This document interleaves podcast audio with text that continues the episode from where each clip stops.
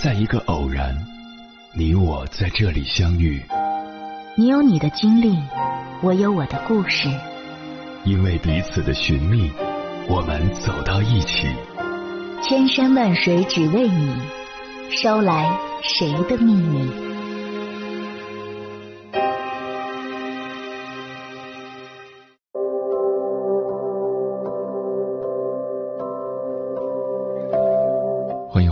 各位夜行者，这里是正在直播的中国交通广播心灵夜话栏目《千山万水只为你》，深夜不孤单，我是迎波，我要以黑夜为翅膀，带你在电波中自在飞翔。凌晨四点，辽宁鞍山，漆黑的夜里，四下聚集，马路上唯有一群小孩腰上拴着绳子，被拖在一辆车后。车子缓慢前行，后面的孩子也跟着小步慢跑起来。随着车速慢慢加快，孩子们被惯例牵扯，开始在马路上飞奔。我快不行了！小女孩甩着大汗喊道。车上的男人看了一眼后视镜里气喘吁吁的孩子，只回应道：“你可以的，我加速了啊！”或许不了解实情的观众看见上面这一幕会感觉心惊。这么小的孩子，大半夜的干嘛这样折腾呢？以上画面出自央视纪录片《人生第二次》中的长跑少年一集。该片一开播就在 B 站收获六百万加的播放量，豆瓣评分高达九点五。不同于前作《人生第一次》，它记录的是普通人命运的重大转折，扭转人生的第二次机会。而开头孩子们被车子拖行的那一幕，其实是辽宁鞍山梦想之家里一百二十名长跑少年们的训练日常。每天凌晨四点开始苦练长跑，跑足十二公里，风雨无阻。如此刻苦、艰辛又另类的训练方法，不是没有理由的。一个男人解释道：“有人说，条条大路通罗马。”但有的人出生就在罗马，你咋追得上？咱本身就输在起跑线了，只有体育加上学习，才有机会接受高等教育。这个男人叫柏健，是一名中学体育老师。十年前，柏健在辽宁鞍山成立了一家马拉松俱乐部，起名“梦想之家”，以公益的方式招收困境儿童练习长跑。来这里的孩子们，原生家庭各有各的不幸，或家境贫困，父母离异，或遭受家庭暴力。这些孩子一度是外界眼中的问题少年，没有环境，也没有条件接受良好的教育，不学坏已经算好的了，更别提光明的未来。而白老师将他们收进梦想之家，一边给他们补文化课。一边进行高强度的体育训练，希望他们以跑步特长考进大学。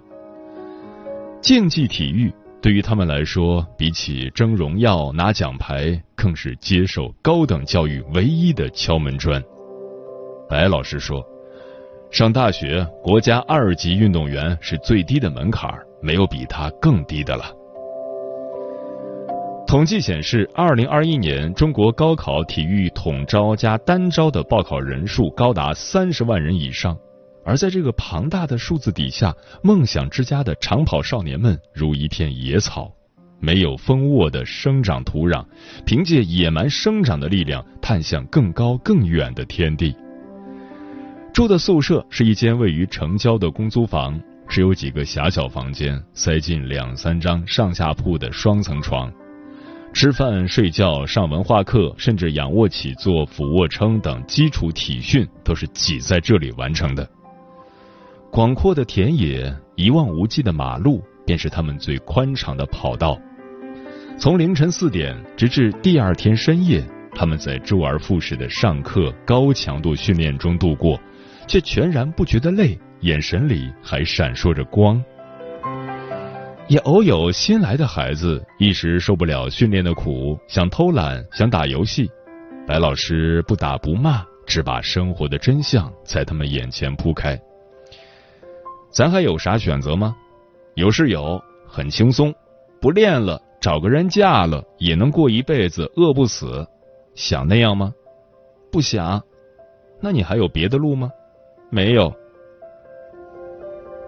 课余时间，白老师会给孩子们放电影《阿甘正传》，正如台词中所言：“你得丢开以往的事，才能不断继续前进。”我想，这就是奔跑的意义。长跑少年没有选择，只有一路奔跑，直到跑得足够快，跑出了生命中最大的潜能，才能把过去甩在身后。曾有一篇采访中国飞人苏炳添的文章中这样写道：“体育几乎是人类能达到的公平的极致，那是一种不靠出身运气，全靠公平竞争而来的成就。”长跑少年们拼的就是这样一种超越命运限制的突破，所以他们一直在奔跑，哪怕在雨天的田地里被泥泞没过双腿。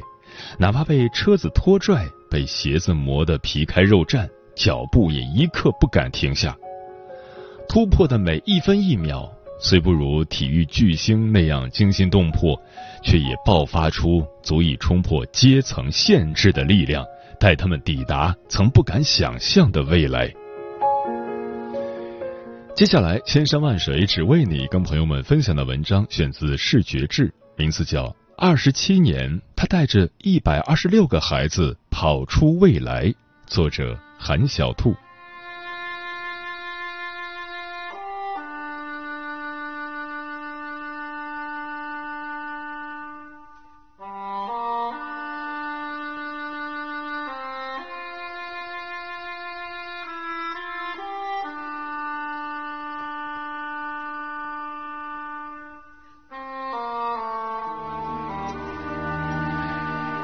这是一个关于救赎的故事。一个年轻女人佝偻着身子敲开了百健家的门，百健将女人和她身边的小男孩请进屋，倾听了他们的故事。女人是未婚生子，另一半丢下她和孩子跑了。为了维持生计，她独自带着孩子跑到广州打工。某天，她拒绝了一个陌生男子的求爱。那个男子竟夜里拿着刀找上门来，连捅了女人二十多刀。这个残忍的画面就发生在儿子小轩的面前。后来，男人被抓，却因为太穷而给不了赔偿金。身负重伤的女人也无力再养儿子。听说了百健这个人后，他便带上小轩，开着一辆三轮车，从广州行驶了二十多天后抵达东北，请求百健收留小轩。每当提起这件事，小轩的眼中总有一股恨意，想为我妈妈报仇。在百健家，像小轩这样的孩子不止一个。十九岁的小盛遭受过残忍的家暴。在学校里，老师经常当着全班同学的面对他肆意打骂，让他尊严尽失。被侮辱的次数多了，小盛发现自己竟不怒反笑，他将心中的恨和怒全都撒在了同学身上，几次把同学打到骨折。十岁的小薇自出生起就没怎么见过妈妈，她被家人当作累赘丢到了摆件这儿。他把我生下来就不管我了，那他干脆一开始就不要生我啊！盖圆圆记忆里的童年是一次次被亲生父母贩卖，再逃回家。好心人在荒山野岭里发现了他，弱小的他声音颤抖着说：“叔叔能带我出去吗？去哪儿都行。”小浩的父母双亡，他极度厌恶“孤儿”这个词。每当有人说要把他送到孤儿院去，他总是恶狠狠地说：“去就去呗，只要一去，我就把孤儿院全烧了，一个屋不留。”我从一开始就没觉得自己是孤儿。小姨的家里极其贫穷，一年才能吃上一次米饭。平日里的他吃不饱饭也不敢说，因为如果这顿吃饱了，下顿爸妈又得出去借粮食了。因为太穷，同学们都喊他乡巴佬。这样的孩子在百健这里有一百多个，他们的境遇各异，也有着相似之处，从小就生活在黑色童年里，看不到光，也看不到未来。穷、恨、流浪、堕落，是残酷现实刻在孩子们身上的烙印。然而，在百健眼中，他们个个是无价之宝。百健给这个特殊的大家庭取名“梦想之家”，在这里，孩子们将与过去断绝，在百健的带领下，为自己跑出一条出路来。没错，跑步。因为他们之前接受的教育都极不稳定，文化成绩较差，百健希望他们能以体育特长生的方式念个好大学。体育很公平，一分汗水一分收获，跑步的成本也极低，只需要买一双好的跑鞋。凌晨四点半，一辆破旧的白色面包车在东北的街头缓缓前行。后面跟着一群高高矮矮的孩子们，最小的六岁，最大的十七岁。对穷人的孩子来说，这是一条艰难的捷径。只要肯吃苦，就一定有回报。毕竟，没有伞的孩子必须学会努力奔跑。在梦想之家，摆件有一套家规，每人都必须写出自己的二十个优点。有的孩子极度自卑，写不出来，摆件就让大家帮着一起找。往后的日子里，再慢慢引导他们朝着这个方向努力。每天清晨，百健都带着孩子们一起大声喊：“今天是我人生中最美好的一天，我怎么如此幸运？我还活着，并拥有健康的身体，我有机会去选择。”去学习爱与被爱。这些孩子个个都是人们口中输在起跑线上的人，但在百健的心里，他们从来不是废物。他深信着一句话：苦难终会成为一个人成长中的动力和源泉。每个孩子都将拥有光明的未来。曾经的家庭环境。给这些小孩的性格造成了极大影响。如今，在汗水的冲刷下，他们开始慢慢丢掉过去的遭遇，憧憬自己的明天。那些曾经绝望的少年，终于有了一次做梦的机会。他们想上大学，想找好工作，想当兵。在日复一日的奔跑中，孩子们渐渐逃离了孤独、不忿、愤怒。他们从黑夜跑到黎明破晓，太阳升起时，那就是他们的终点。当清晨的第一缕阳光照耀在他们身上，每个人心中的小小梦想都更加鲜活了一分。人生就像一场马拉松，没有终点，你怎么知道最后的冲刺我们不行呢？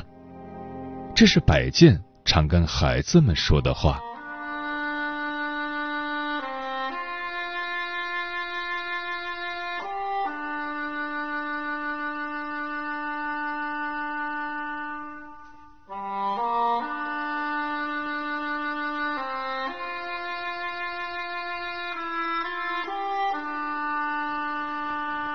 健的助养之路是一次偶然。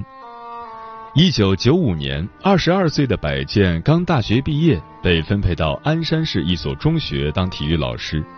也正是那一年，一个叫庞浩的孩子走进了百健的生活。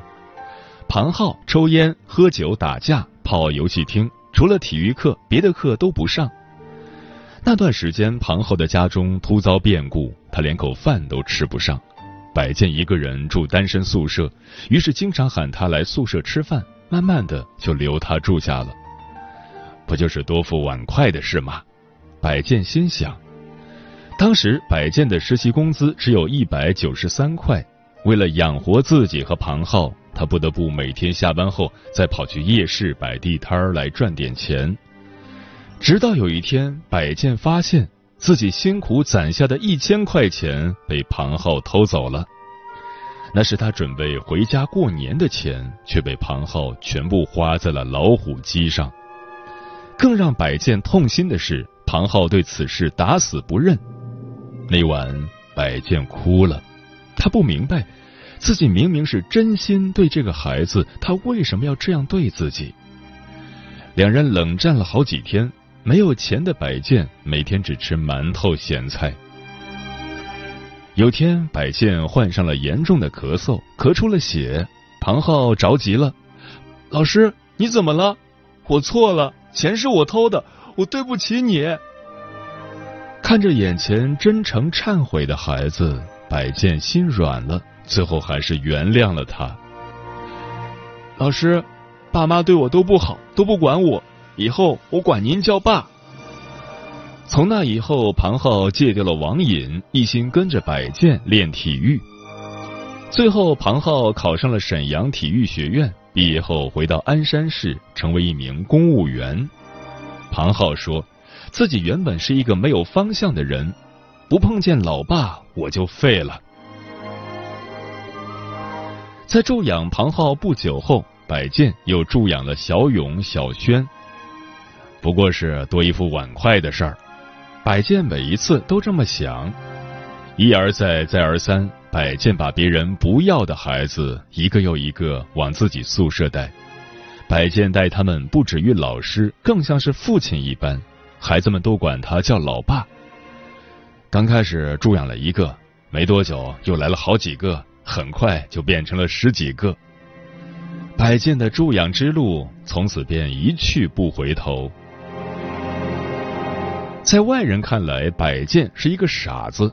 毕竟养孩子哪有那么容易？眼看百健收养的孩子一年比一年多，最现实的问题就是钱。练体育的孩子饭量都很大，一天一袋大米都不在话下，菜也是奔着四五十斤吃，每个月光伙食费就要七八千块。孩子越来越多，百健的宿舍很快就住不下了。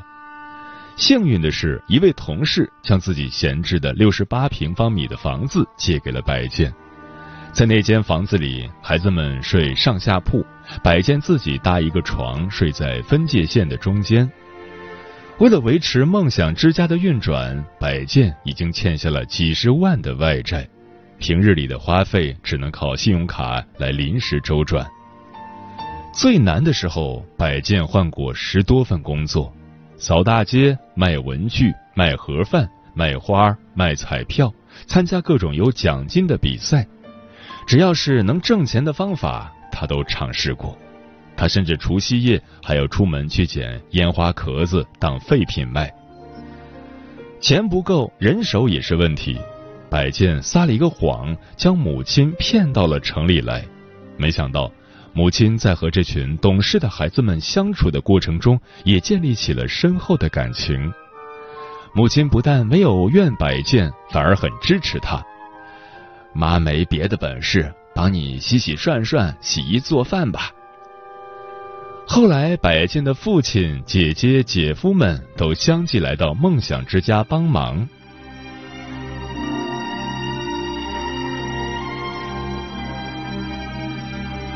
很多人说百健是全东北最虎的男人，别人出去工作是为了赚钱，他却是赔钱。为了助养这些与他毫无血缘关系的孩子，他还搭上了一家子的生活。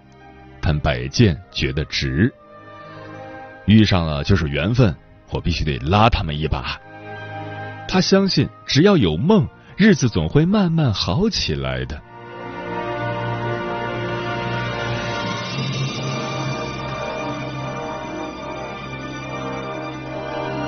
百健的付出，孩子们全都看在眼里。在梦想之家成长的这些年，他们也从未辜负老爸。梦想之家的墙壁上挂满了奖牌和证书，这些都是孩子们在各大比赛中获得的。十一岁就跟着百健生活的小姑娘朱宏伟，通过这些年不懈的努力，一举拿下了全国中学生运动会、大学生运动会八百米的冠军。高考那年，他收到了清华、北大、西安交大三所大学的录取通知书。为了不给老爸增添负担，他选择了西安交大，那里可以免一年学费。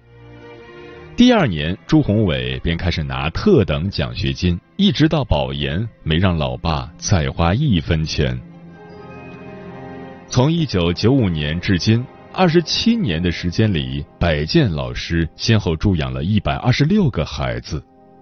梦想之家走出了六名国家一级运动员，七十多名国家二级运动员，四十八个孩子考上了大学，四人研究生在读。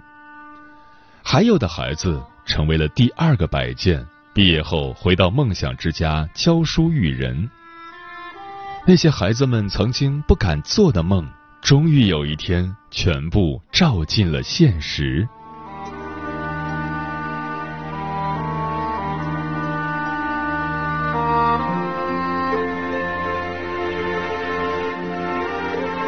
一路走来，百健已经四十八岁了。时间的纹理爬上了他的眼角眉梢，那份坚定却不减当年。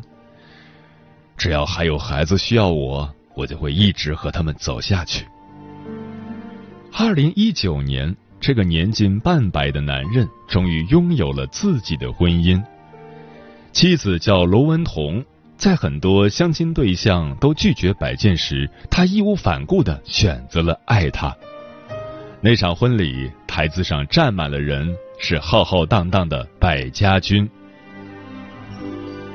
二零二零年，百健迎来了自己的儿子，养育了一百多个小孩后，百健终于有了个亲生的孩子。梦想之家的孩子们总说，老爸像一个超人。可哪有什么天生超人？他只不过是拼上了全部。还有人说，百健是男版张桂梅，他用自己人生中最宝贵的几十年光阴，改变了上百个孩子的命运。可百健自己却不这么认为，他从不觉得自己做了多么伟大的事。他说：“我们是共同成长，我的价值就是。”和孩子们在一起。我想到山顶望一望，看我梦想的地方，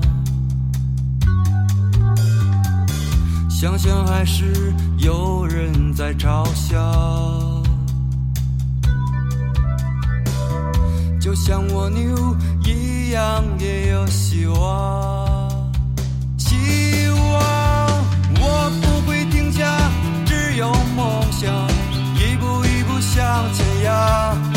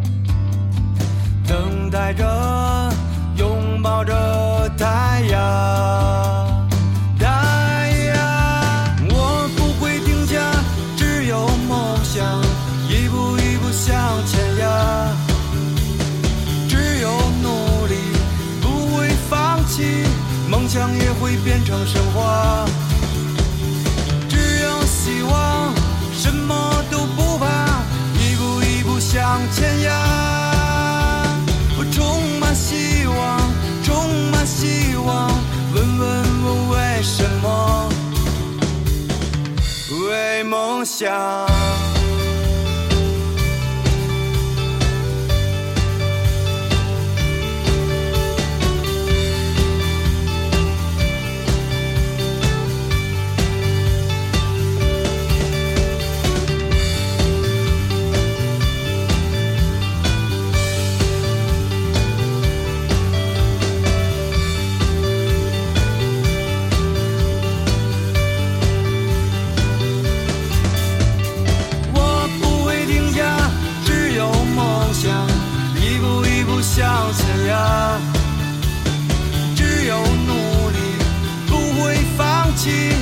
想也会变成神话。